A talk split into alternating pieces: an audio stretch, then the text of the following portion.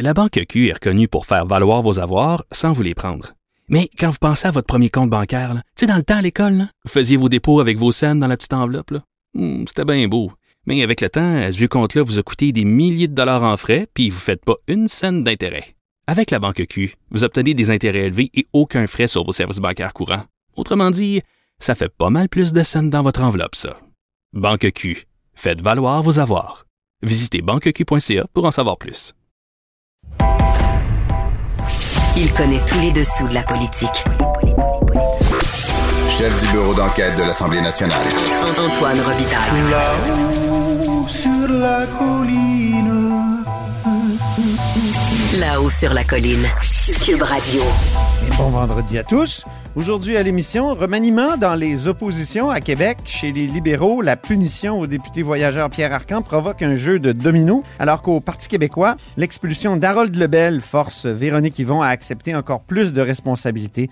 On en discute avec le collègue Rémi Nadeau, chef du bureau parlementaire du Journal de Québec et du Journal de Montréal. Mais d'abord, mais d'abord, c'est vendredi, jour du dialogue des barbus. C'est pas moi qui dis ça, c'est mon tonton Thomas. C'est pas moi qui dis ça, c'est mon tonton Thomas. Y a sa barbe qui pique un peu, y a des grosses taches sur son bleu, mais tonton l'air de rien a de l'or dans les mains. Mais tonton l'air de rien a de l'or dans les mains. Mais bonjour Thomas Mulcair. Salut l'autre barbu. Notre barbu, notre tonton Thomas, accessoirement collaborateur à la Joute et aussi chroniqueur au Journal de Montréal, c'est bien? Eh ben, je suis tellement content. C'est effectivement ma première journée avec une chronique au Journal de Montréal, Journal de Québec, et je suis très, très, très content de te joindre dans cette fonction-là. Bon, ben parlons maintenant de Julie la toxique. Euh, tu la défendais, toi, Thomas, je me souviens, tu disais c'est c'est Ah, des ragots, c'est des rumeurs, je- tout ça est fait sous le couvert de l'anonymat. Finalement, ça Oui, ben- semble que le rapport soit vraiment euh, dévastateur. Apparemment. Et dévastateur dans le contexte d'aujourd'hui, parce que, avec raison, de nos jours, ce genre de comportement harcelant est- n'est absolument pas accepté. Il faut aussi comprendre que Julie Payette, avec toutes ses réussites euh, et sa performance au plus haut niveau, euh, parce qu'on ne devient pas ingénieur astronaute et, et, euh, violoniste et, ou, et pianiste de concert, je crois, Aïe, euh, sans, sans être vraiment poussé vers l'excellence. Mais effectivement, si on est la personne, et c'était une de ses fonctions, elle était responsable de la salle de contrôle de la NASA aux États-Unis, où chaque décision est une question de vie ou de mort. Ben, pouvez, tu peux parier, Antoine, Oui. qu'à plus d'une reprise dans sa vie, la manière de corriger un, un défaut était une bonne engueulade de la personne au-dessus d'elle.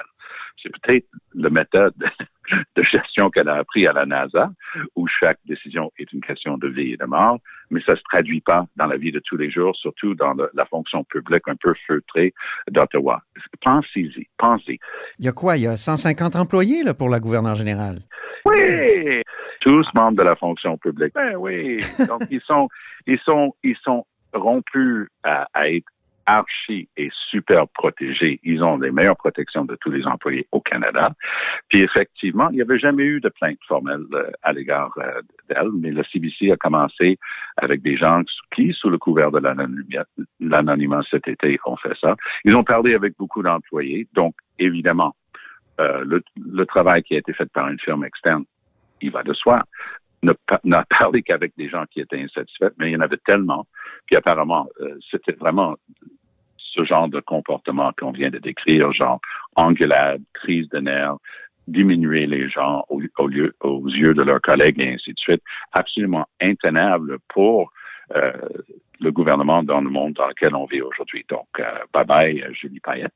On peut s'imaginer quand même hein, que des gens qui ont réussi, Thomas, dans la vie, euh, même à être astronaute euh, et, et tout ça, qui ont Ben, pris des- décisions, ça, ça peut être des gens qui aussi sont gentils, là.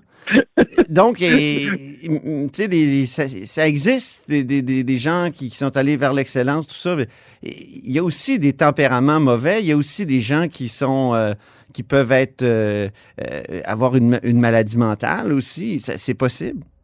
Ben, en fait, si on regarde John Glenn euh, du côté des États-Unis, Oui, je pensais à lui qui aussi. était astronaute, la première personne à faire le tour de la Terre du côté des États-Unis, et qui en plus est devenu un sénateur tellement respecté, puis selon toute vraisemblance une très bonne personne. Oui, l'un n'exclut pas l'autre.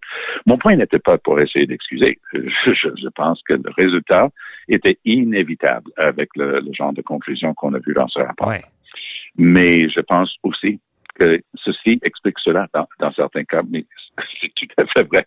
Pas besoin d'être comme ça avec les gens, juste parce qu'on a, on a performé au plus haut niveau. J'ai aussi une information euh, de l'interne qui est intéressante. Hier, je faisais de- euh, du CTV News Channel et euh, donc on, on a interviewé, pendant que j'étais avec eux, Dominique Leblanc.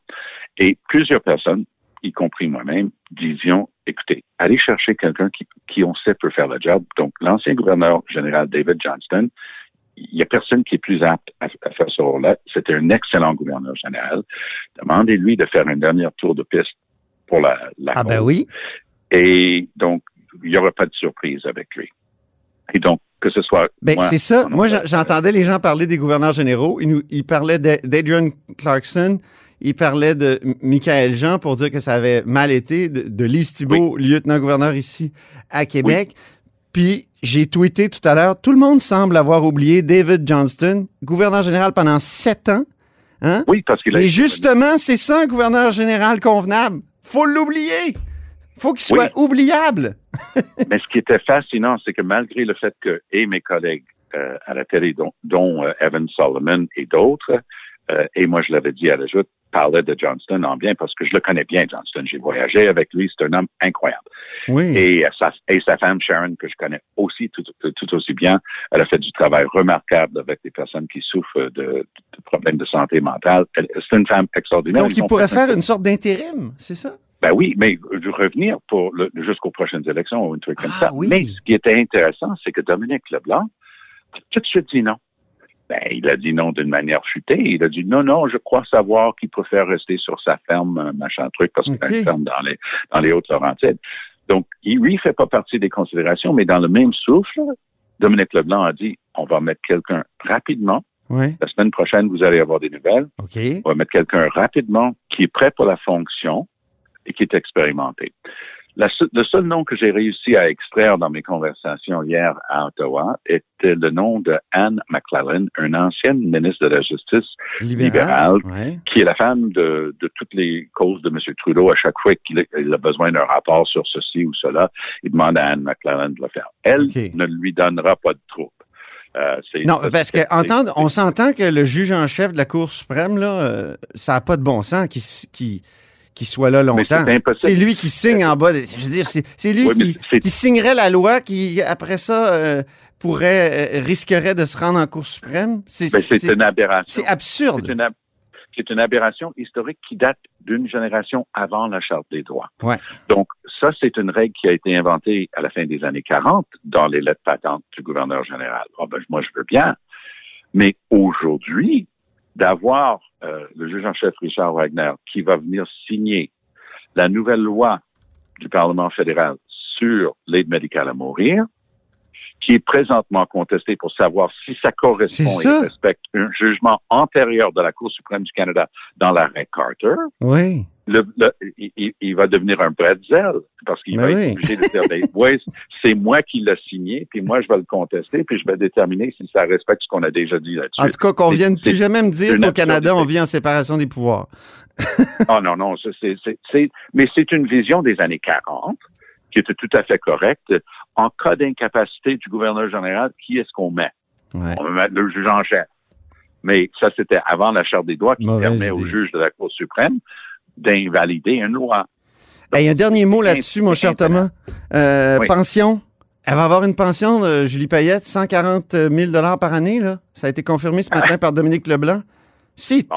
mais ça n'a pas de bon sens. Quelqu'un qui est viré dans n'importe quelle boîte euh, ou qui est forcé de démissionner à cause de circonstances comme celle-là euh, ne pourrait pas partir avec un, un paquet de fric comme ça. Ça n'a aucun bon sens.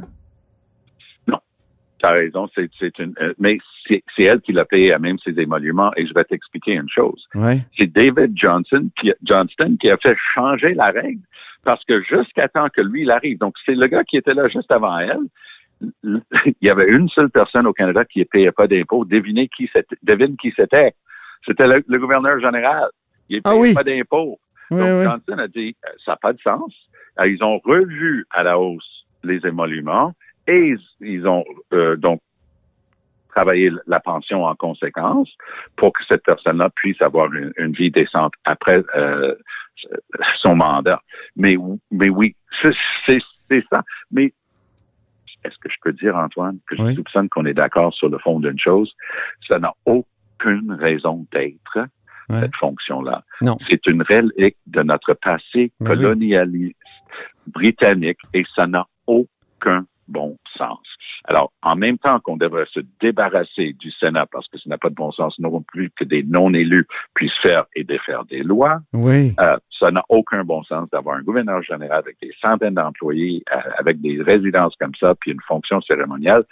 Bye bye la visite. Ça, c'est une conversation pour une autre fois. Oui, on s'entendait pas sur Gilles Payette, mais on s'entend pour l'abolition du Sénat et du GG. Hey, Il faut parler de confinement. Hey, Il faut parler de confinement parce que... Monsieur Legault avait une Et des voyages. Oui. Ouais. Puis selon les informations que j'ai eues, ça faisait partie de la discussion hier soir parce que tous les jeudis, le premier ministre Trudeau et les premiers ministres des provinces et des territoires ont une conférence téléphonique. Et apparemment, hier soir, M. Legault, qui se fait insistant là-dessus, il a dit, gars, on est à peut-être sept, huit semaines d'avoir des centaines de milliers de Québécois et des millions de Canadiens vaccinés. On a de l'espoir pour vrai pour une fois. Et non, on va pas laisser des, des dizaines de milliers de gens aller dans le sud et risquer de se contaminer, puis revenir, puis nous faire des promesses qui vont rester chez eux parce qu'il y a personne qui surveille ça. Mhm. L'idée, l'idée est de suivre le modèle de Nouvelle-Zélande.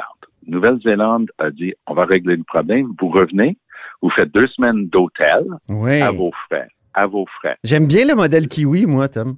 Ben, pas pire. Mais l'autre affaire qu'ils vont faire aussi, ça risque de faire moins plaisir à nos amis euh, à la- dans la vieille capitale.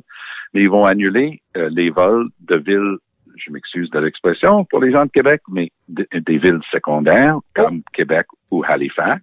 Oui. Ils vont annuler les vols vers le sud. Ils vont centraliser tout dans les, dans les villes principales comme Montréal et Toronto et Vancouver pour faire en sorte qu'il y ait beaucoup moins d'endroits dont il faut s'occuper. Donc, ils espèrent que l'ensemble de ces mesures vont produire le résultat parce que c'est juste ça qui compte. Trudeau et son Rudy Giuliani, qui est Dominique Leblanc, euh, parce que Leblanc est arrivé avec une de ses euh, interprétations juridiques euh, qui était assez intéressante et unique. Il a dit qu'il y avait un droit au terme de la Charte des droits d'aller sur ces vacances-là. Il disait que c'était dans la Charte des droits qu'on a le droit de quitter le pays, ce Mhm. qui est vrai. C'est dans la Charte des droits. Mais tous ces droits-là, ou presque tous ces droits, sont assujettis à des atténuements, ce qu'on appelle des limites raisonnables. C'est l'article une 1. société- Oui, dans une société libre et démocratique, et on doit démontrer le caractère raisonnable. Mais qu'est-ce qui peut être plus raisonnable que de dire aux gens, désolé, les tout inclus, c'est canceller pour six ou huit semaines parce qu'il n'y a rien de plus important que la vie des gens. Mais apparemment, euh, Dominique Leblanc a donné son avis juridique, puis ils le feront pas. Mais peut-être avec une série de patchs, ils vont réussir quand même à pro- produire le résultat. Mhm. Je comprends pas l'entêtement du fédéral là-dessus, bien franchement. Il y a une loi sur les urgences qui les aurait permis au moins de déclarer la COVID-19 comme urgence nationale et mettre toutes les ressources qui étaient nécessaires à cet égard-là. Même ça, ils ont refusé de le faire jusqu'à date, Antoine. Oui, peut-être que M. Trudeau veut pas être euh, comme son père, celui qui Euh, je a pense qu'il y a exact. proclamé la loi des mesures de guerre. Ben, c'est l'équivalent. Oui, là. parce que la- cette fameuse loi sur les urgences, c'est la succession, c'est la, suite. Ben oui. Il n'y a plus de loi sur les mesures de guerre, c'est cette loi-là. Elle a été refaite sous Mulroney, si je me souviens bien. Exact. Eh, parlons des itinérants. Enfin, tu parlais de d'entêtement. Est-ce que c'est un entêtement dommageable de la part de François Legault de ne pas vouloir exempter les itinérants là, de, du fameux couvre-feu? Ben, c'est une rare erreur parce qu'en termes de communication, François Legault est extraordinaire et ses points de presse, son caractère euh, qui résiste dans toutes ces choses-là. Il a fait une erreur en début de semaine. Mhm. Il a dit non à, à- à la suite du décès de Raphaël. Euh, André, un Inou euh, qui est mort dans une toilette chimique parce qu'il avait peur de recevoir une contravention et la porte de- de- du refuge était, barrée déjà à cause de la COVID-19 antérieurement. Donc, c'est une tragédie. Au lieu juste de montrer de l'empathie et de rester là-dessus, il est allé avec une double shot. Et il, a dit, et c'est une lubie, il a dit, ben non, on peut pas exempter les sans-abri, sinon les gens vont faire semblant d'être des sans-abri pour contourner euh, le couvre-feu. Enfin, c'est c'est du grand n'importe quoi. Comme si le commun des mortels dit, hey, je vais aller chercher un, un vieux sac de couchage miteux dans le sous-sol, euh, coucher en dessous d'un viaduc, faire semblant d'être un sans-abri par moins 20, comme ça, je peux rester dehors après. C'était bon complètement, c'était complètement, ça n'avait aucun bon. C'était ridicule. Donc, une erreur, mais une rare erreur. Hein, il faut concéder ça. Le Oui. il est très bon en communication. Donc, il revient là-dessus hier. Puis au lieu juste de tirer un petit peu sur sa couette et dire Ah, murmure, excuse-moi, j'ai mal parlé, j'ai pas voulu dire ça. Non, non, non. Entre-temps, il envoie une shot à, à- à Valérie Plante disant Ah ouais, elle fait pas confiance à la police, de le service de police de la ville de Montréal, bla bla bla, elle devrait faire confiance. Il prend une shot gratuite contre elle. Elle, elle raisonnée, sensible, elle parle des sans-abri. Mark Miller, le, le ministre fédéral des Affaires autochtones, parce que beaucoup des sans-abri à Montréal sont des gens qui sont issus des communautés autochtones. Ça fait partie du défi. Et là, M. Legault, il persiste et signe. Ah, il y a des gens qui cherchent à nous diviser. Mais oui. Puis il dit, il, Allô? reprend- il dit, euh, il faut, il faut s'inspirer de, de, de, de Joe Biden aux États-Unis. C'est pas du tout le même genre de situation. Aucun rapport Non. avec rien. Vraiment. Donc, au lieu, on appelle ça en anglais double down. Tu sais, t'es- au poker, là, tu te dis, allez, euh, tu sais, all in, là, je mets la mise complète. Oh, non seulement je m'excusais pas parce que j'ai déjà été bête avec Valérie Plante, il faut que je tienne mon bout. En plus, je vais en rajouter. C'est ça. Et il a perdu sur toute la ligne. J'écoutais le commentaire hier, c'est, c'est pas ça qui décide ce que, je- ce que pensent les gens, mais pensent les gens, mais ça peut quand même influencer. Et j'ai trouvé personne qui était d'accord avec cette attitude de François Legault. Une très rare erreur, mais une erreur qui risque de suivre longtemps parce que cette manque d'empathie, ça c'est quelque chose que le commun des mortels est capable de, de décoder et c'est une erreur de sa part sur toute l'année. Ben, merci beaucoup, cher Thomas, pour ce dialogue des barbus. D'autres barbus, on se reparle vendredi. Bonne semaine. Je Salut. te souhaite une belle semaine. Merci. Salut. Toi aussi. Bye bye.